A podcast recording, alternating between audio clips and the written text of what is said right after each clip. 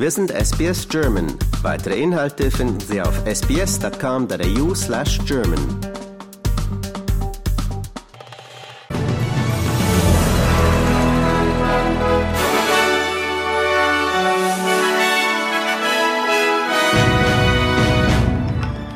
Anhänger des brasilianischen Ex-Präsidenten Bolsonaro stürmen Regierungsgebäude. Iraner sollen Giftgasanschlag in Deutschland geplant haben. Und Ukraine-Krieg führt zu größter Fluchtbewegung seit dem Zweiten Weltkrieg. SBS Nachrichten Montag, 9. Januar. Guten Abend.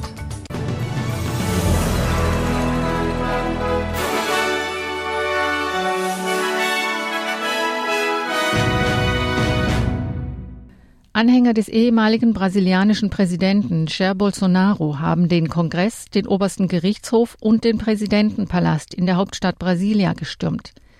Damit wollten sie die Ergebnisse der jüngsten Parlamentswahlen kippen. Die Polizei setzte erfolglos Tränengas ein, um die Demonstranten zurückzudrängen. Auch der Regierungssitz wurde zum Ziel der Angreifer. Männer mit Brasilienflaggen liefen durch Flure und Büros, wie im Fernsehsender TV Globo zu sehen war. Der neu gewählte Präsident Lula da Silva befand sich zum Zeitpunkt des Angriffs auf einer offiziellen Reise im Bundesstaat Sao Paulo. Er war erst vor einer Woche vor Hunderttausenden von Brasilianern vereidigt worden. Das politische Klima in Brasilien ist stark polarisiert. In einer ersten Stellungnahme sprach da Silva von Barbarei. Er sagte, As coisas que foram destruídas.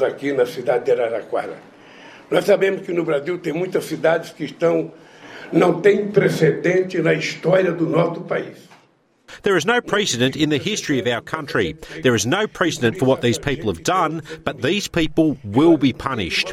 We are going to find out who are the financiers of these vandals who went to Brasilia.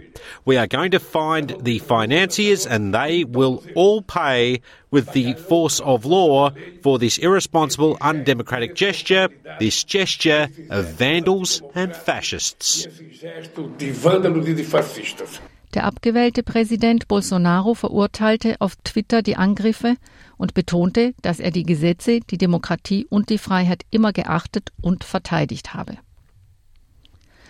Die Polizei in Deutschland hat einen Iraner und seinen Bruder festgenommen, weil sie angeblich einen Anschlag mit Cyanid und Rizin geplant haben sollen.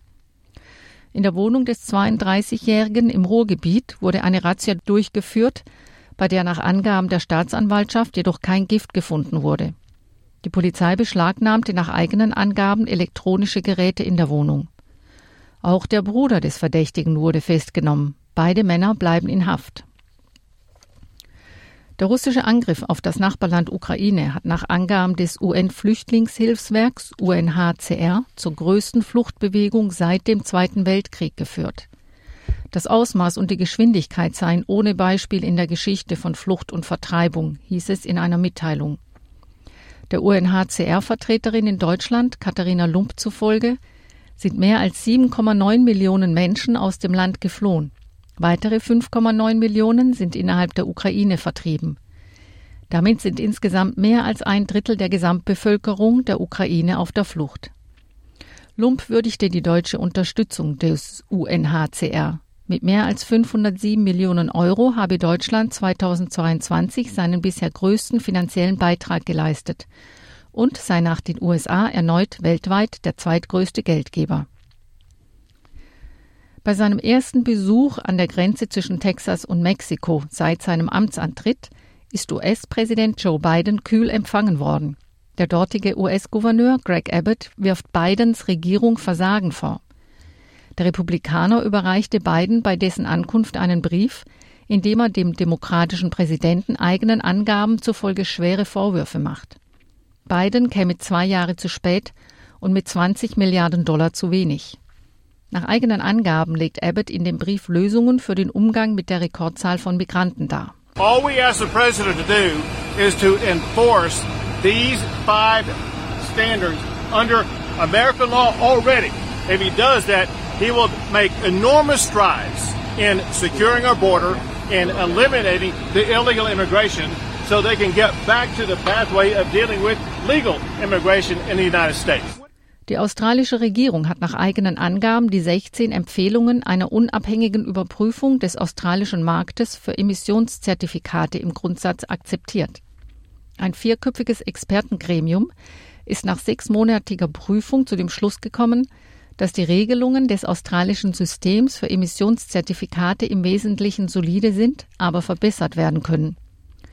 Zu den Empfehlungen gehören unter anderem eine stärkere Unterstützung der Teilnahme von regionalen Gemeinden und Gemeinden der Ureinwohner sowie die Aufhebung einiger Beschränkungen beim Datenaustausch. Laut Chris Bone, Minister für Klimawandel und Energie, wird das System viel transparenter. Importantly, uh, the panel recommends much greater transparency, public information, access to the information uh, which underpins the methods which see carbon credits traded in our market. Emissionszertifikate werden von Unternehmen zum Ausgleich von Treibhausgasemissionen verwendet. Bowen sagte, dass die Änderungen sicherstellen werden, dass das System zur Erreichung der australischen Ziele zur Reduzierung der Kohlenstoffemissionen beiträgt. Und jetzt zum Sport. Im Tennis haben sich zwei der weltbesten Tennisspielerinnen mit Siegen auf die Australian Open eingestimmt, die in dieser Woche zum Auftakt des Turniers in Adelaide stattfinden. Die Amerikanerin Danielle Collins, die im vergangenen Jahr Zweite bei den Australian Open war, besiegte die Tschechin Karolina Pliskova mit 6 zu 2 und 6 zu 4. In der zweiten Runde trifft sie auf die Schweizerin Jill Teichmann.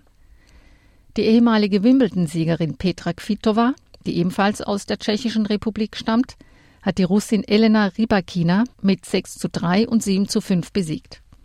Bei den anderen Damen, die in Hobart an den Start gehen, gab es eine große Überraschung.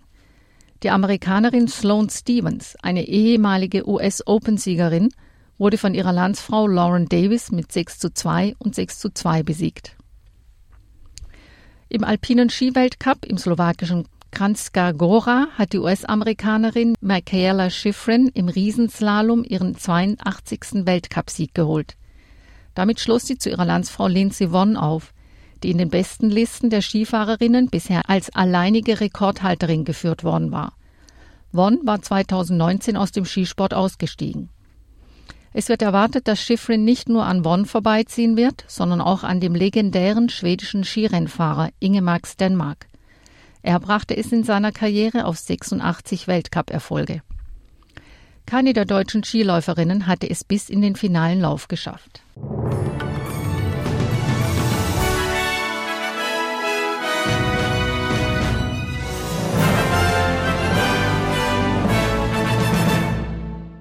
Die Wechselkurse.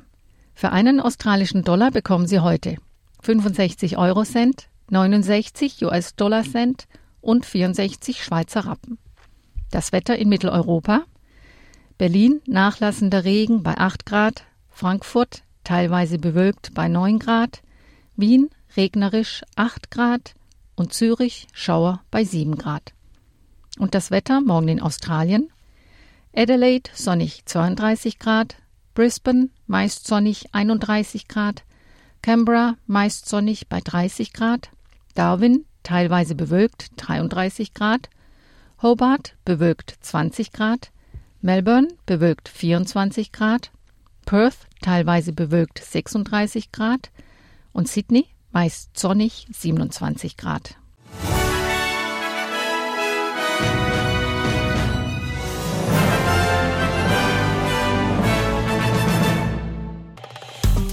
Liken, teilen und kommentieren Sie unsere Inhalte bei facebook.com/sbsgerman.